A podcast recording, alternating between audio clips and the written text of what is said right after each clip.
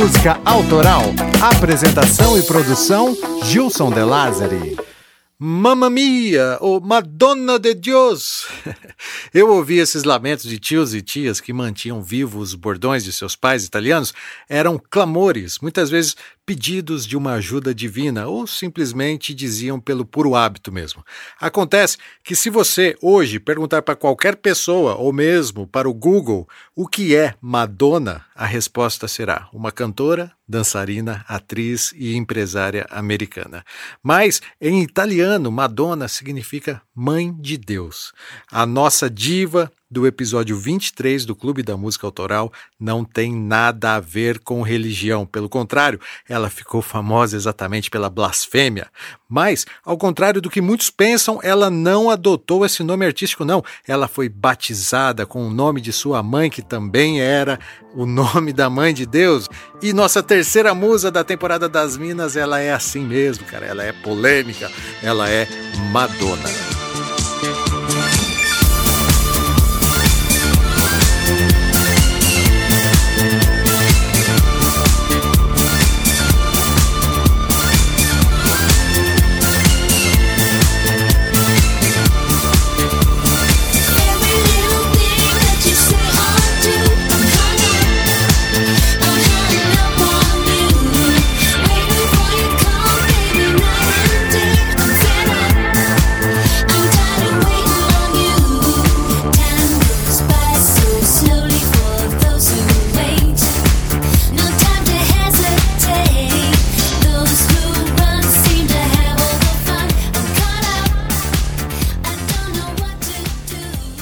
Clube da Música Autoral faz parte do Overcast, uma rede de podcasts que foge do padrão da podosfera atual. Saiba mais acessando overcast.com.br. Meus cumprimentos aos diretores do Clube da Música Autoral, Caio Camasso, Emerson Castro, Henrique Vieira Lima, Antônio Valmir Salgado, Matheus Godoy, João Júnior Vasconcelos Santos e Vinícius Gomes. Mais que sócios, eles são diretores do clube. Ser um sócio do clube custa a partir de 10 reais por mês e você pode assinar através do Apoia Apoia-se, do PagSeguro, do PicPay e do PayPal. Vem junto comigo com o Cocão, cara. A gente precisa de vocês. A música salva. Acesse clubedamusicaautoral.com.br barra assine e conheça as vantagens e prêmios que você recebe sendo um sócio do clube.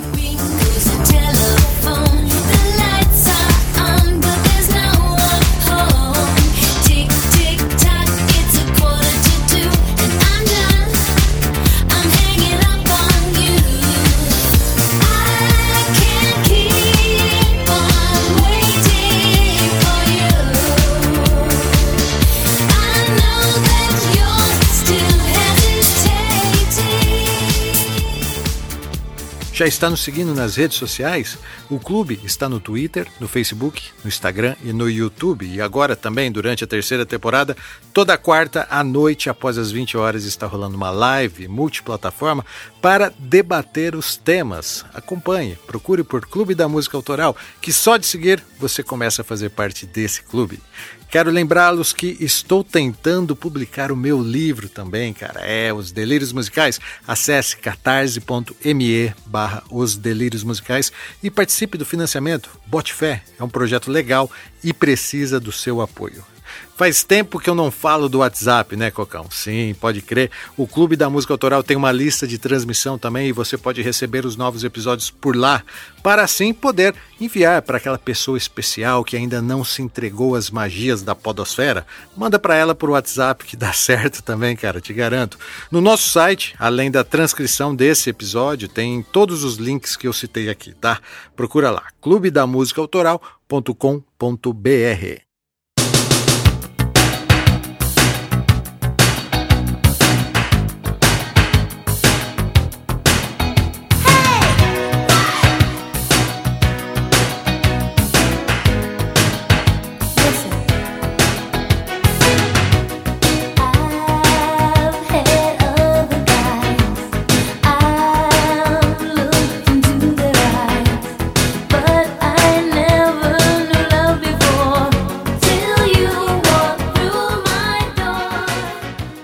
E aí você, você gosta da Madonna?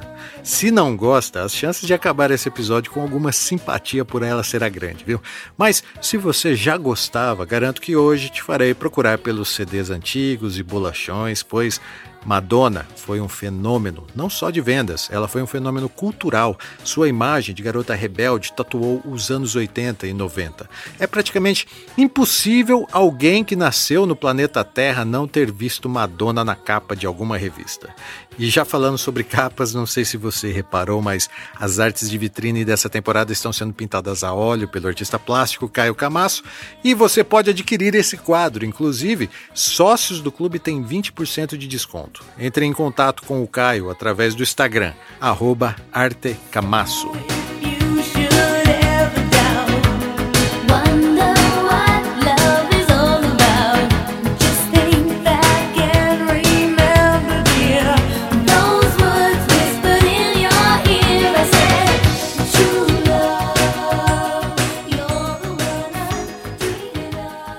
Então, vamos lá.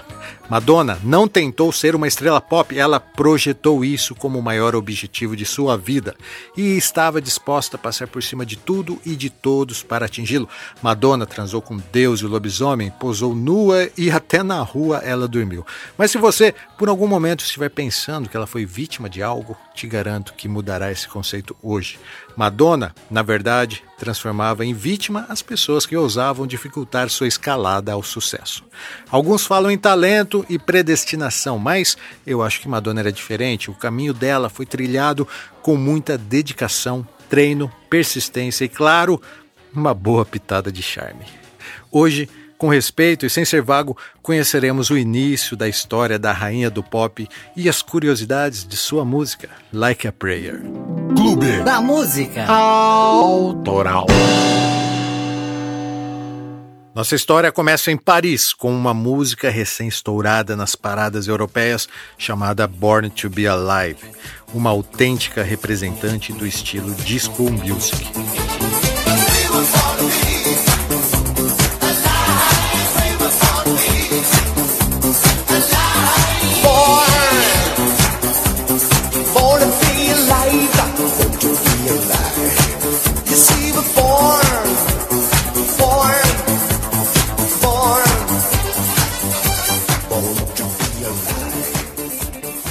Mas espera aí. Madonna é da geração New Wave. Disco Music é um movimento musical que evoluiu da black music americana. Como assim em Paris? Calma que eu explico. Aqui nós estamos em 1979. Era o início do fim do estilo disco music. Essa canção que estamos ouvindo é de um francês chamado Patrick Hernandes e foi seu único sucesso. Acontece que o sucesso foi tão grande que lhe rendeu fama temporária e, após o estouro, tentando manter a boa fase de shows, ele resolveu continuar sua carreira na França, fugindo da grande concorrência americana.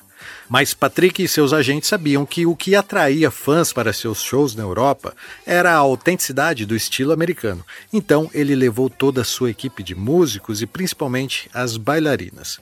E entre essas bailarinas havia uma que se destacava, a mais baixinha de todas. Ela disputava espaço nos holofotes e era muito carismática. É claro que eu estou falando de Madonna. Ela namorava um dos músicos da banda e, na necessidade de uma backing vocal, resolveram fazer um teste com ela, mesmo sabendo que a pequena nunca havia cantado em um microfone antes. Pediram para que ela cantasse Jingle Bell. Madonna cantou e, no final, encerrou com um passo de dança e uma reverência em agradecimento. Cara, não tinha como não se encantar com aqueles enormes olhos verdes. Quando seu talento não era suficiente, ela dava um jeito de conquistar seu espaço por outros meios e ela ganhou o posto de back vocal. Madonna ficou um bom tempo na Europa, mas ela acreditava que o que ela procurava estava nos Estados Unidos e logo voltou disposta a assumir todos os riscos de um recomeço. Sua pequena experiência como backing vocal mostrou a ela que a música era mais viável que a dança. Então, já em Nova York, ela integrou uma banda chamada Breakfast Club, mas não como vocalista, e sim como baterista. Gravaram uma demo onde Madonna, além de tocar bateria, também cantou. Se liga só como era. from the hill. No one keeps me against my will.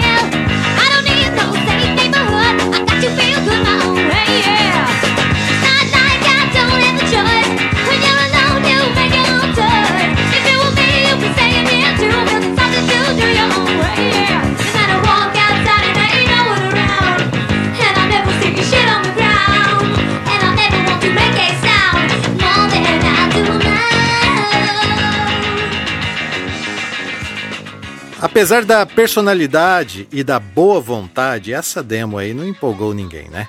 Diziam que Madonna cantava como a Minnie Mouse. Então ela deixou o Breakfast Club para montar uma outra banda de pós-punk. Vale lembrar que era 1979, esse era o novo som, era o que ecoava pelos bares nova-iorquinos.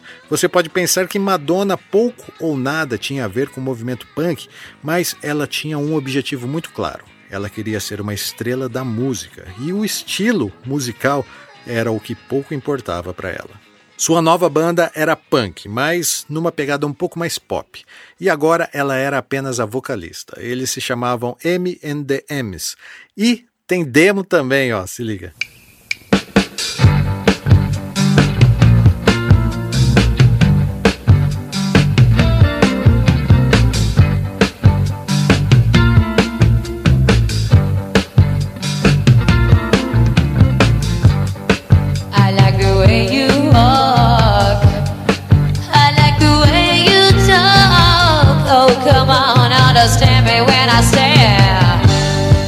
The way you wear your hair.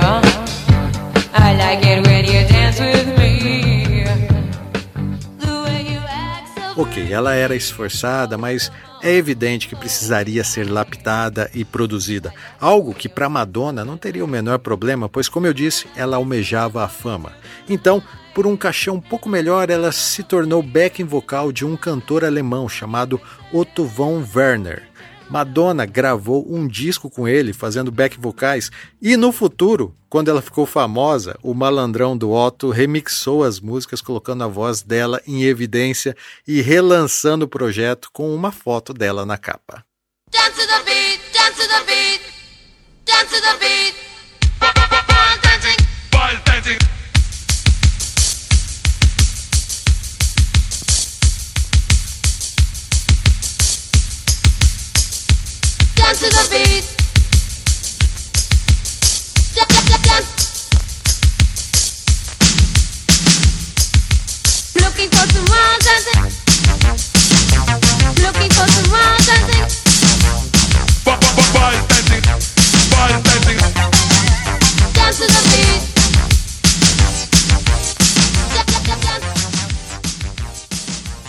Mas isso tudo foi bem depois de Madonna ficar famosa. Aqui estamos falando da jovem insistente que levava a porta na cara diariamente.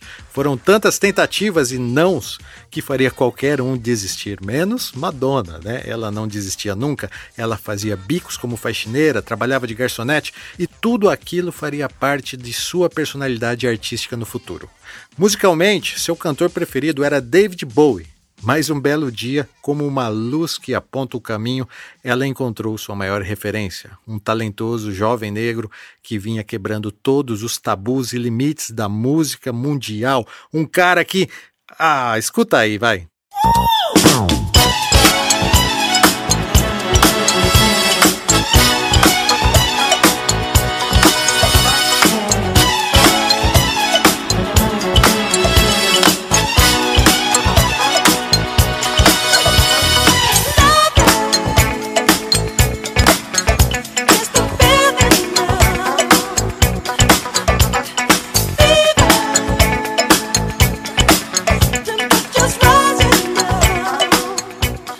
A dupla Michael Jackson e Quincy Jones, como o recém-lançado Off the Wall, trituravam a concorrência enquanto preparavam a próxima pedrada, Thriller. Madonna não teve dúvidas, o caminho do sucesso era esse e o atalho era Michael Jackson. Claro que ela não conseguiu chegar até ele, mas chegou até seus empresários e, persuasiva como só ela conseguia ser, conseguiu ajuda nos bastidores. Por exemplo, a ajuda de um produtor musical que produziu uma demo tape com algumas canções dançantes escritas por ela e arranjadas meio ao estilo Michael Jackson. Se liga só como era essa demo.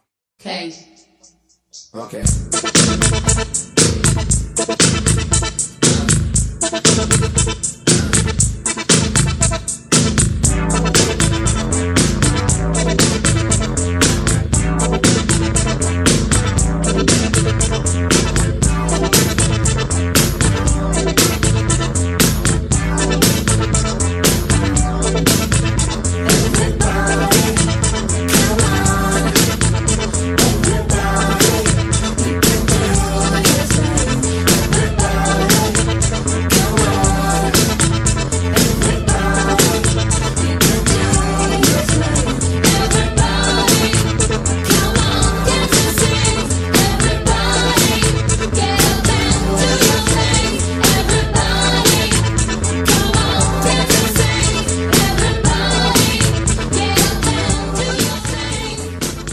Inegavelmente, essa demo tinha potencial. Madonna passou a ir em todas as festas e pedia a todos os DJs que tocassem sua demo, por favor. Um desses DJs adorou e passou a tocar em todas as suas festas, que logo chamou a atenção do dirigente da Sire Records. Everybody foi lançada como single e vendeu 250 mil cópias.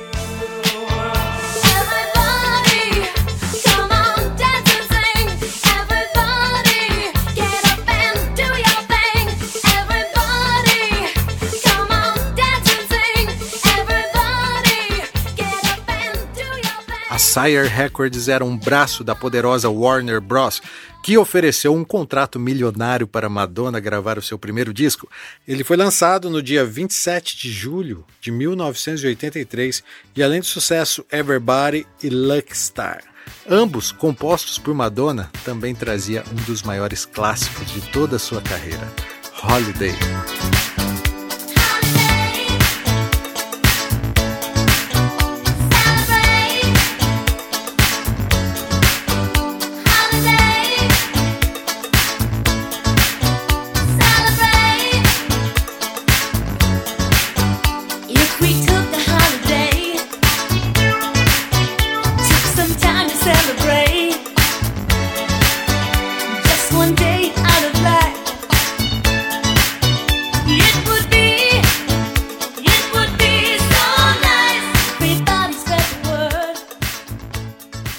Hoje, quando ouvimos essas canções, ela nos soa meio datado, né? Música antiga, mas em 1983 era o que tinha de mais novo e experimental. Os sintetizadores Moogs e as batidas eletrônicas hipnotizavam toda uma geração.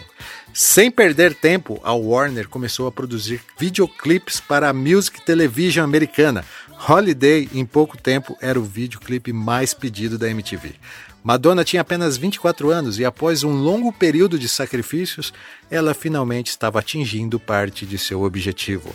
Madonna era uma estrela da música pop americana.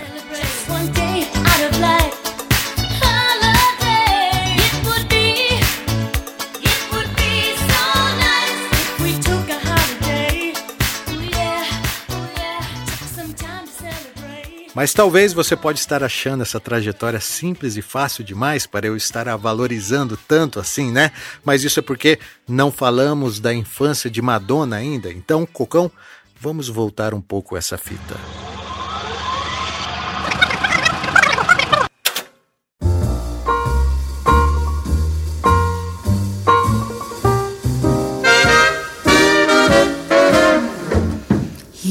Not so good in a crowd, but when you get him alone, you'd be surprised. He isn't much at a dance, but then when he takes you home, you'd be surprised. He doesn't look like. Madonna não nasceu, ela estreou. Sua primeira estreia foi no dia 16 de agosto de 1958. Os fãs apelidaram de o dia do nascimento da rainha do pop. Mas Madonna foi batizada com o mesmo nome e sobrenome de sua mãe, Madonna Louise Ciccone. Para diferenciá-la, ainda bebê, ela ganhou o apelido de Little Nonny. Seu pai, Silvio Antônio Ciccone, era filho de italianos que migraram para os Estados Unidos durante a recessão europeia. Madonna era a terceira filha de seis irmãos. Eles foram criados nos subúrbios de Detroit, onde seu pai trabalhou por muitos anos nas grandes montadoras de carros. Diferente do que dizem, eles não eram paupérrimos, não, tá? Mas também não chegavam a ser uma família de classe média americana. Em 1963, sua mãe, que vinha sofrendo com um tumor no seio, faleceu. Todos os filhos ficaram inconsoláveis. O irmão mais novo de Madonna, Christopher, afirmou em entrevistas que, se sua mãe não tivesse morrido quando Madonna tinha apenas 5 anos, o mundo não conheceria a estrela pop que ela se tornou no futuro. Christopher, que inclusive escreveu um livro sobre a irmã, conta que a partir dessa perda, tudo que Madonna fazia inconscientemente precisava ser motivo de orgulho para sua mãe, que não estava mais entre eles. Vale lembrar que sua mãe era uma devota cristã ferrenha e levava a fé muito a sério. Já na adolescência, isso se inverteu. O fato de Madonna não ter uma mãe para regulá-la lhe deu liberdade para é definir a sua personalidade com autenticidade. A morte precoce de sua mãe foi realmente muito triste. Madonna lembra que, ao ver sua mãe em um caixão, lhe disseram que ela estava dormindo. Ela sabia que algo estava errado, mas somente alguns meses depois foi entender que sua mãe estava enterrada e nunca mais voltaria. Os irmãos Ciccone foram criados pela avó, e Madonna se tornou uma ótima aluna. Ela tirava sempre as melhores notas. Já na adolescência, seu pai resolveu casar-se novamente com uma mulher que tinha três filhos todos mudaram-se para uma nova casa, uma casa grande, mas Madonna condenou a atitude do pai. Eles tiveram brigas épicas e ela se afastou da família. E foi nessa época que ela passou a fazer aulas de balé. Já no colégio, tornou-se líder de torcida. Ela gostava de provocar os outros garotos com suas piruetas que sempre deixavam sua calcinha à mostra. Ela gostava mesmo era de ser o centro das atenções, né? Afinal, ela era a Madonna. Logo começou a ter aulas de dança com um professor chamado Christopher Flynn. Ele acreditava no potencial daquela jovem, tanto que a convenceu a disputar uma bolsa na faculdade que ele dava aula. Ela conseguiu e passou a estudar na conceituada Universidade de Michigan. Essa época era a fase áurea da disco music. Madonna adorava frequentar bailes e, ao dançar, queria ser a mais poderosa e sensual mulher do salão. Mesmo sendo baixinha e raquítica, para ela não era mais questão de ser aceita, ela se convenceu que poderia ser uma dançarina profissional, mas não uma qualquer. Ela seria a melhor dançarina dos Estados Unidos. Após pouco mais de um ano, Madonna abandonou a faculdade e mudou-se para o lugar onde tudo acontecia Nova York.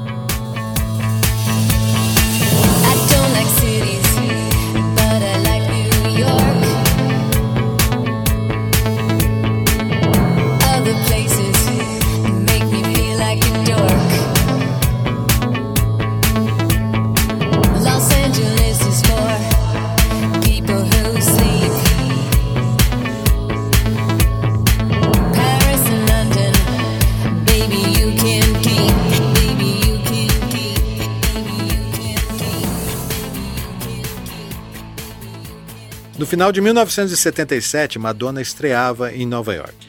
Ela chegou com apenas 37 dólares no bolso e pediu para que o taxista levasse ao lugar mais movimentado da cidade. Ele a deixou em Manhattan. Foi amor à primeira vista. Para sobreviver e atingir seu objetivo de se tornar uma dançarina famosa, Madonna estava disposta a fazer o que fosse preciso e fez até fotos nuas. Essas fotos de Madonna totalmente despida, com apenas 19 anos, lhe renderam a merreca de 40 dólares, mas hoje são fotos valiosíssimas. Repito, Madonna fazia o que fosse preciso, coisas legais e coisas nem tão legais. Ela resolveu aceitar um pequeno papel em um filme B chamado A Certain Sacrifice, onde ela inclusive participava de uma cena de orgia. Acontece que sobreviver como dançarina não era nada fácil, por isso ela passou a acompanhar outros artistas como dançarina de apoio. E o ápice foi ser selecionada para o elenco de Patrick Hernandes e mudar-se para a França. Lá, ela foi encorajada a cantar, como eu já disse. Naquele momento, Madonna percebeu que ser dançarina era legal, mas ser cantora era o atalho para o sucesso. Alguns podem considerar sorte, mas o fato é que, apenas três anos depois de resolver cantar, o primeiro disco dessa jovem cantora já era o sétimo disco mais vendido dos Estados Unidos.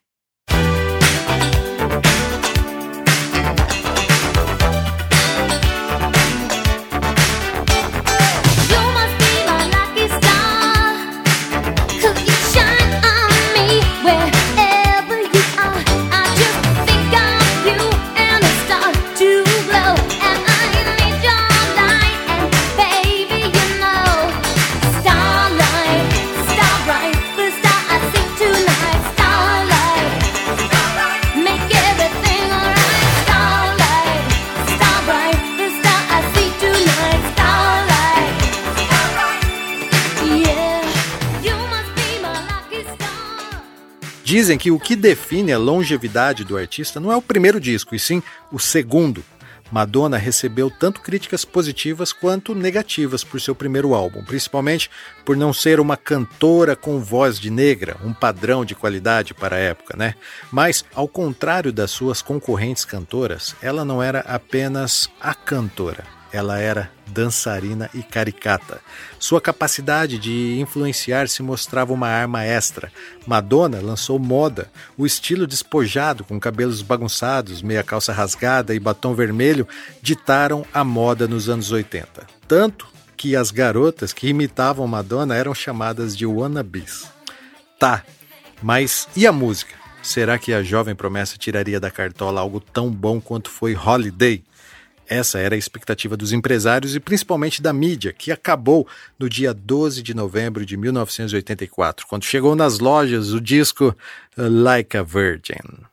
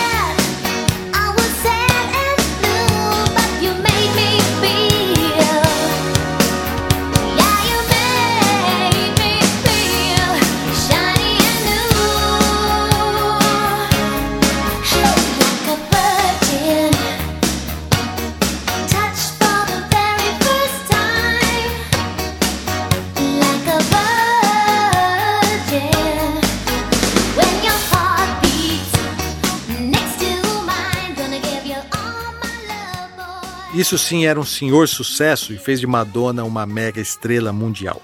Nos Estados Unidos, Like a Virgin ficou por seis semanas consecutivas em primeiro lugar nas paradas da Billboard. Na capa, uma jovem loira, super sensual, vestia um vestido de noiva, como se fosse uma virgem safada. Ela queria que o título do álbum e a imagem da capa fossem uma provocação com seu próprio nome religioso: Madonna, a Mãe de Deus. Cara, esse era o conceito mais bem elaborado dos últimos tempos. Madonna lembra que, ao ouvir a canção pela primeira vez, lembrou de uma frase que seu pai fazia questão de repetir: Se houvessem mais virgens, o mundo seria um lugar melhor. Esse disco ainda trazia consigo mais cinco super hits que bombaram nas paradas de sucesso, entre eles Material Girl, onde Madonna enfrentava conceitos machistas, afirmando que agora, finalmente, era a vez da mulher na indústria da música, que era, claro, predominantemente masculina.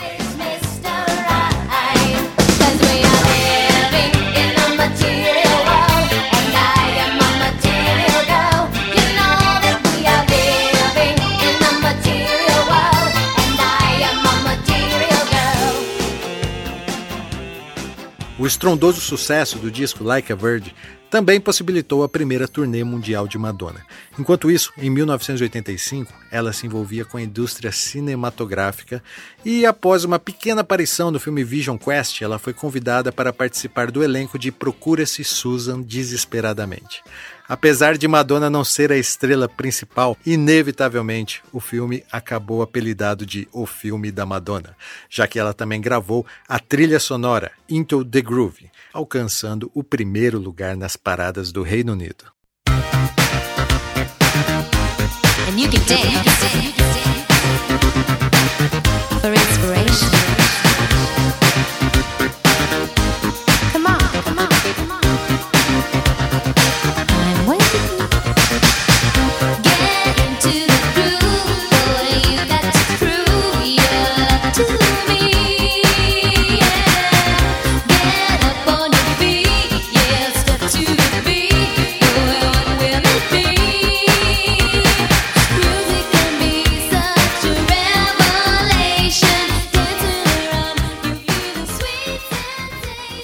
Cara, isso daí é do meu tempo, bicho. Eu fico até emocionado.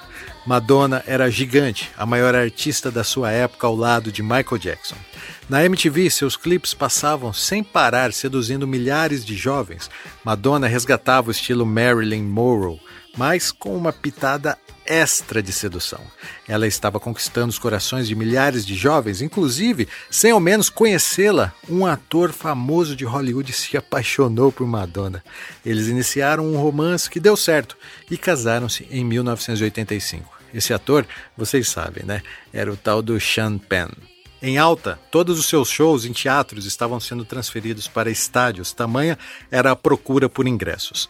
O casamento famoso também atraiu os tabloides sensacionalistas, e para piorar, a Penthouse e a Playboy vazaram fotos nuas que Madonna havia feito lá com os 19 anos.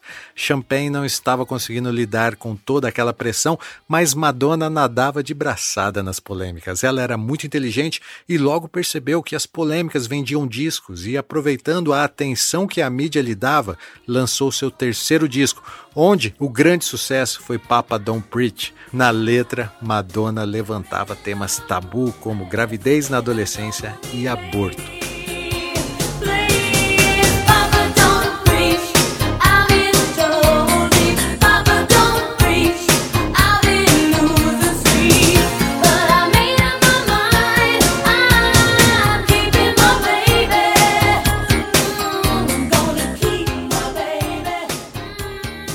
O disco True Blue foi lançado em 1986 e imediatamente foi ao topo de todas as paradas mundiais, sendo o disco mais vendido desse ano e também o álbum feminino mais vendido de toda a década de 80.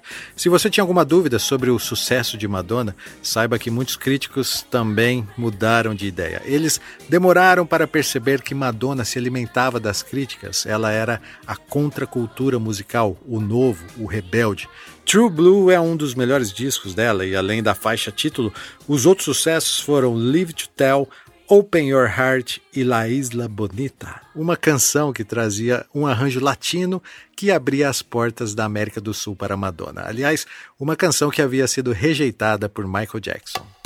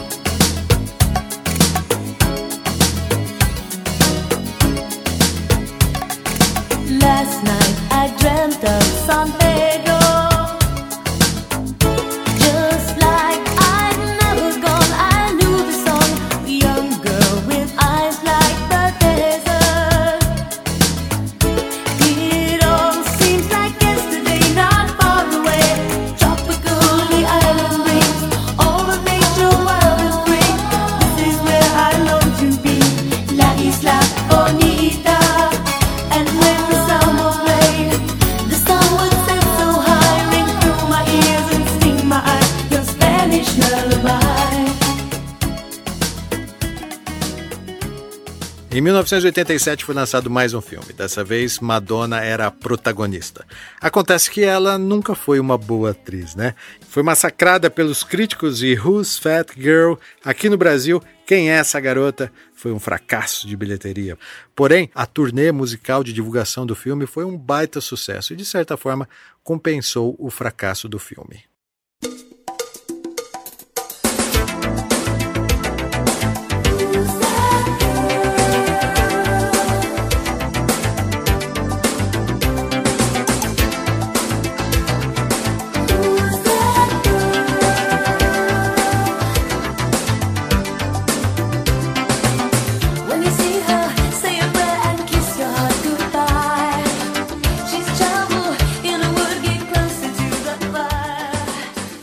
Relacionamento de Madonna e Champagne chegou ao fim de forma trágica. Ele a agrediu e o divórcio milionário passou a ser notícia nos tabloides.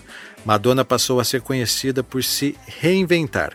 A imagem da garota promíscua já fazia parte do seu repertório, mas tinha um vespeiro polêmico pela frente que ninguém, repito, ninguém até então havia se habilitado a questioná-lo, que era a fé cristã. Madonna, como seu nome diz, a mãe de Deus, fez como uma boa mãe. Ela resolveu puxar a orelha dos seguidores de seu filho. Segure as calças, caro ouvinte devoto, pois agora falaremos sobre Like a Prayer. Quem é? Clube da Música Autoral.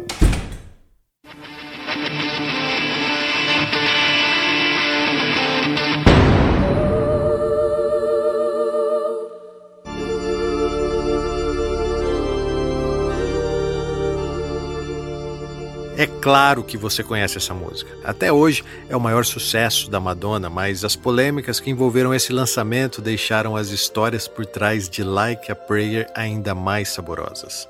Em 1989, a Pepsi e a Coca-Cola travaram a maior disputa publicitária da história. E se muitos consideram a Coca um refrigerante melhor, Definitivamente na parte publicitária a Pepsi ganhava de lavada. Eles compraram os direitos de imagem de vários artistas através de contratos milionários. Bob Dylan, David Bowie, Whitney Houston, entre outros, estavam nessa lista. Aliás, Michael Jackson também foi um deles, e sua dependência química, que veio a levá-lo à morte, começou depois de um grave acidente durante as filmagens de um comercial da Pepsi. E eu conto essa história no episódio 11, Billie Jean. Pois bem, Dessa vez, os investimentos publicitários da Pepsi voltaram-se para Madonna, a principal estrela pop da época, e juntos elaboraram algo inédito. Pela primeira vez na história da indústria fonográfica, a música de um superstar seria lançada durante uma campanha publicitária. Legal, né? Mas acontece que essa também não era uma música qualquer, era a maior produção musical da carreira de Madonna. Após três anos de uma relação conturbada, seu casamento com Champagne chegava ao fim. Like a Prayer significa como uma oração. Madonna escreveu a letra convicta do seu potencial. Isolou-se no estúdio com o produtor Patrick Leonard. E lá, mais de 10 versões diferentes para essa canção foram criadas. Enquanto isso, paparazzis e tabloides vazavam a informação que Madonna preparava sua virada com uma nova música. Todos apostavam em uma resposta a Champagne, mas Madonna estava anos-luz à frente disso. Criou-se uma expectativa tão grande sobre o lançamento dessa canção que a Pepsi resolveu lançar a propaganda da propaganda. Dá para sacar? O comercial original da Pepsi teria dois minutos, mas fizeram um trailer de 30 segundos que foi divulgado durante o Grammy Awards de 1989, causando um tremendo frenesi. Não se falava de outra coisa. Sem dúvida, era uma belíssima jogada de marketing. No dia 2 de março, em horário nobre, com transmissão simultânea para dezenas de países, a campanha publicitária da Pepsi apresentando a música Like a Prayer finalmente foi ao ar.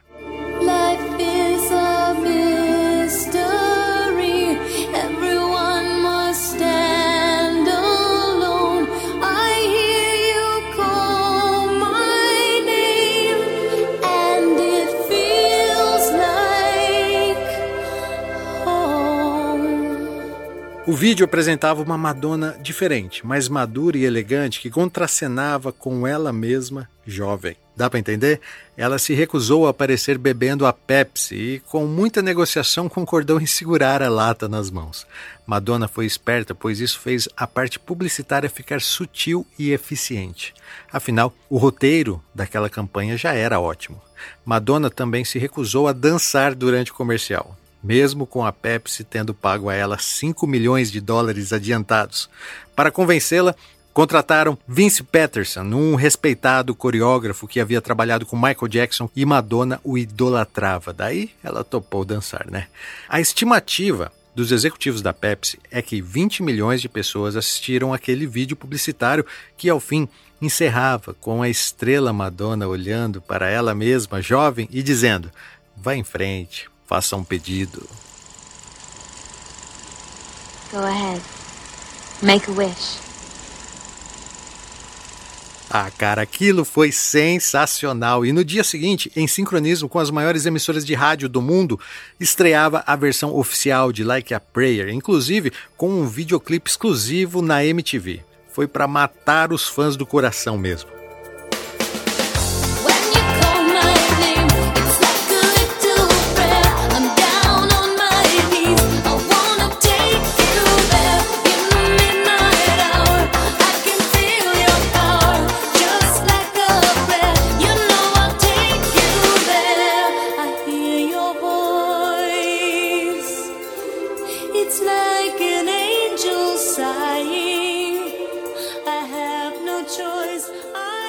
A campanha publicitária realmente foi sensacional, mas nada disso teria funcionado sem o conceito inovador que Madonna criou em Like a Prayer.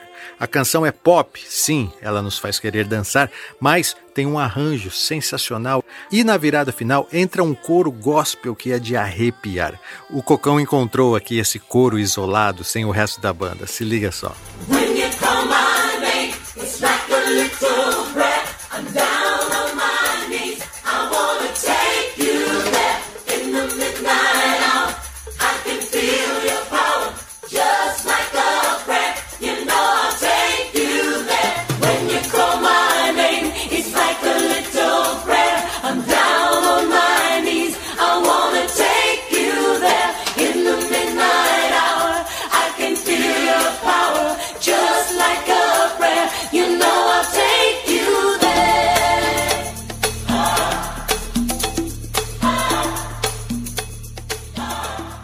Tudo lindo e perfeito, mas se não tivesse polêmica, não era Madonna. E a letra trazia uma mensagem de duplo sentido que estava fazendo muitos fundamentalistas religiosos caírem da cadeira. Na letra de Like a Prayer, o recado é muito claro para quem quer entender. A vida é um mistério e todos devemos encará-lo sozinhos. Ouço você chamar, e quando você chama meu nome, é como uma oração. Eu estou de joelhos e quero levá-lo lá para poder sentir seu poder. É igual uma oração e você sabe que o levarei lá.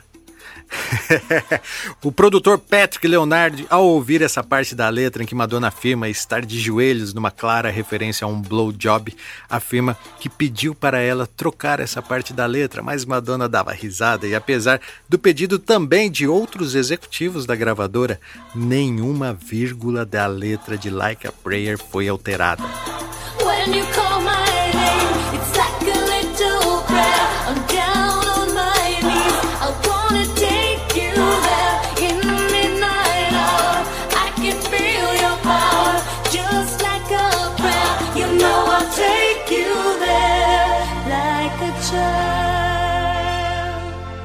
Mas existem outros fatores dramáticos que deixam essa letra ainda mais enigmática. Madonna chegara aos 30 anos, a mesma idade que sua mãe morreu. Os conflitos eram inevitáveis e muitos desses conflitos vinham da sua base religiosa cristã. Madonna, de forma genial, erotizou a história de uma garota que cresceu adorando um único Deus, tanto que ele se tornou sua referência masculina, dando a entender que a jovem não só o adorava, mas também desejava aquele Deus de forma erótica. Cara, se liga nesse conceito artístico, mano. Era algo totalmente inédito na indústria pop. Antes de Like a Prayer, somente bandas de heavy metal satanistas se arriscavam com esses tabus a repercussão imediatamente chegou ao Vaticano, motivando o Papa João Paulo II a anunciar boicote dos fiéis. Para piorar, no clipe que estreava simultaneamente na MTV, Madonna, ao invés de dar sequência né, à história inocente da campanha da Pepsi, não. Sua versão do clipe era a mais provocativa possível ela retratou Deus personificado em um negro, misturando desejos eróticos com racismo e referências com a Ku Klux Klan. Suas mãos estavam com as chagas de Jesus enquanto ela se retorcia de prazer dentro de uma igreja. Cara, essa Madonna era realmente muito doida. Like a Prayer estava se tornando um fenômeno em todos os sentidos. Já a Pepsi, por outro lado, não segurou a onda. Seus dirigentes passaram a ser ameaçados por líderes religiosos que cobravam esclarecimentos sobre aquela publicidade profana. Enquanto isso, na Itália, onde o Vaticano tinha um enorme poder de influência, o governo cogitou boicotar as redes de fast food da PepsiCo. Desesperados para romper o contrato, deixaram até que Madonna ficasse com os 5 milhões de dólares que ela havia recebido antecipadamente. E era equivalente a mais dois vídeos publicitários que a Pepsi nunca fez. Mas e a Madonna? Ela adorava tudo aquilo, pois conseguia se alimentar das polêmicas, você lembra? No fim de 1989, o clipe de Like a Prayer ganhou vários prêmios, e ao subir ao palco do VMA, Madonna, em seu discurso, disse: Não posso deixar de agradecer a Pepsi, né? Essa Madonna era demais, cara. E é assim de queixo caído e impressionado com a influência que a música pode ter na sociedade, que vamos chegando ao fim de mais um episódio do Clube da Música Autoral.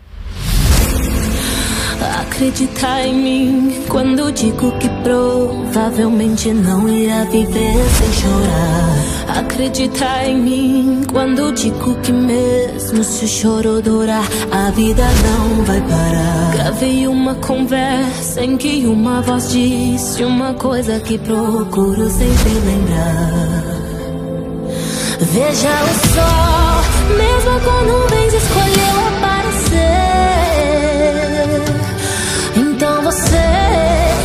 sofrendo, tem que escolher crescer. Do mesmo lugar que você vim, como você é o pai, eu voltarei. Você é igual a mim, então faça por mim o que faria a você. É, é, é, o que faria a você. A indicação autoral desse episódio precisava ser polêmica, tal qual Madonna. Essa que estamos ouvindo é Priscila Alcântara, uma cantora cristã. Sim, cristã. E assim como Madonna, que em Like a Prayer flertou seu pop dançante com a música cristã, Priscila flerta sua música cristã com o pop dançante profano. Mas talvez você se lembre dela de um outro lugar. Ela foi a Priscila apresentadora do Bom Dia e Companhia, você lembra? Pois é, hoje é uma cantora cristã em carreira solo. Essa indicação está em nossa playlist, junto com todas as músicas que você ouviu nesse episódio, disponíveis no Deezer e no Spotify.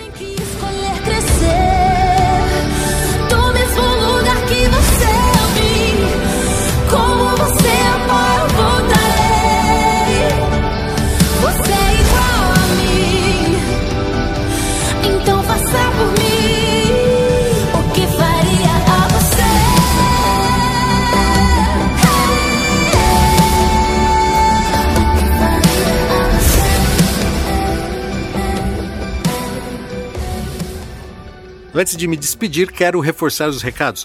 O Clube da Música Autoral chega até você graças ao apoio que recebemos dos sócios que entenderam a causa e nos ajudam a manter esse projeto vivo. Seja também um sócio do clube.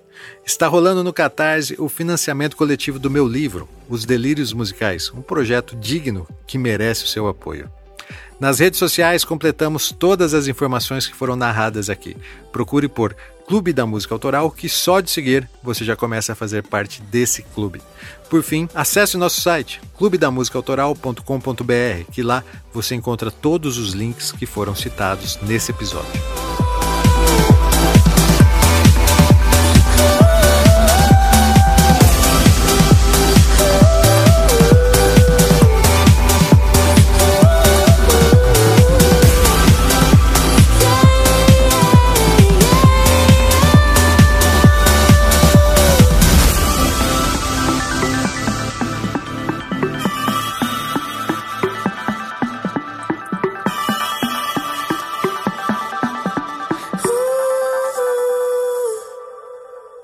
O episódio de hoje se encerra aqui, mas a carreira de Madonna ainda teve pela frente muitos momentos inesquecíveis. Ela, sem dúvida, é incrível e um dia essa história vai continuar aqui no clube, você pode ter certeza. Mas permitam-me uma última curiosidade antes de me despedir. Em 1990, Madonna começou uma de suas mais bem-sucedidas turnês mundiais, que se chamava Blonde Ambition. E um dos países que receberia esse show era a Itália, um país, claro, inflamado pelo Vaticano devido às polêmicas recentes de Like a Prayer. O Papa João Paulo II reclamava, pois Madonna simulava masturbação durante Like a Virgin, é, dançava em uma espécie de altar cristão e era exorcizada durante a música Like a Prayer. A Igreja Católica anunciou que esse show era um circo do diabo. O Vaticano exigia que as cenas obscenas fossem cortadas do show. Caso contrário, o mesmo seria censurado. Madonna tinha tudo isso em mente e, ao descer do aeroporto na Itália para fazer o show, como esperado, toda a imprensa mundial já estava lá esperando por ela. Mas não só eles, também tinha uma legião de fanáticos religiosos que tentavam atrapalhar aquela coletiva improvisada, vamos dizer assim. Madonna pôs a mão na testa e esperou até que a ordem fosse restabelecida. Então pegou um papel e calmamente perguntou: Todos estão prontos? E começou a ler. Sou ítalo-americana e orgulhosa disso. Orgulhosa de ser. Nesse momento, alguém interrompe Madonna. É algum fanático religioso. Quero silêncio total ou eu não falarei, disse Madonna. Sou ítalo-americana e orgulhosa disso. Orgulhosa de ser americana, pois eu cresci na América. Um país que me deu a oportunidade de ser quem eu sou hoje. É um país que acredita em liberdade de expressão e liberdade artística. Eu também tenho orgulho de ser italiana, pois é a herança do meu pai. E porque é a razão para a qual sou apaixonada pelas coisas nas quais eu acredito. E também é a razão pelo qual meu sangue ferve quando sou incompreendida ou sou pré-julgada por minhas atitudes. Eu estou ciente de que o Vaticano e algumas comunidades estão acusando meu show de ser pecaminoso e blasfemo. E estão tentando impedir que as pessoas o assistam. Parem com isso, por favor, em italiano, hein? Se você está certo de que sou uma pecadora, então faça com que aquele que nunca pecou atire a primeira pedra. Se você não está certo, então eu te imploro, como homens e mulheres bons da Igreja Católica, que adoram um Deus que ama incondicionalmente, que veja meu show e então julgue-me. Nesse momento há uma confusão. Não, espere, eu tenho que falar tudo. Meu show não é um show de rock convencional, mas sim uma apresentação teatral da minha música. E assim como no teatro, ele questiona, provoca pensamentos e te leva numa viagem emocional, mostrando o lado bom e o lado mal, e claro, alegria e tristeza, redenção e salvação. Eu não apoio um certo estilo de vida, eu o descrevo. O público é deixado para tomar suas decisões e julgamentos. Isso é o que eu acredito que seja liberdade de expressão, liberdade de discurso e liberdade de pensamentos. Impedindo-me de fazer meu show, você, a Igreja Católica, está dizendo que não acredita nestas liberdades. Se você não acredita nessas liberdades, pare se você não acredita nessas liberdades, você está aprisionado à mente das pessoas. Quando nossas mentes são aprisionadas, nossos espíritos morrem. E quando o espírito morre, não há razão para viver. Todas as noites, antes de subir ao palco, eu faço uma oração. Não apenas para que o show aconteça bem, mas para que o público o veja de coração aberto e de mente aberta e o veja como uma celebração de amor, vida e humanidade. O show de Madonna na Itália obteve recorde de público e nada, absolutamente nada, foi alterado durante o espetáculo. Obrigado por isso, Madonna. A temporada das Minas segue firme e forte, apresentando histórias incríveis de mulheres corajosas que jamais serão esquecidas. A produção do Clube da Música Autoral é minha, Gilson De Lázari, e a edição é do Rogério Cocão Silva. Foi um prazer falar de música com vocês e até a próxima.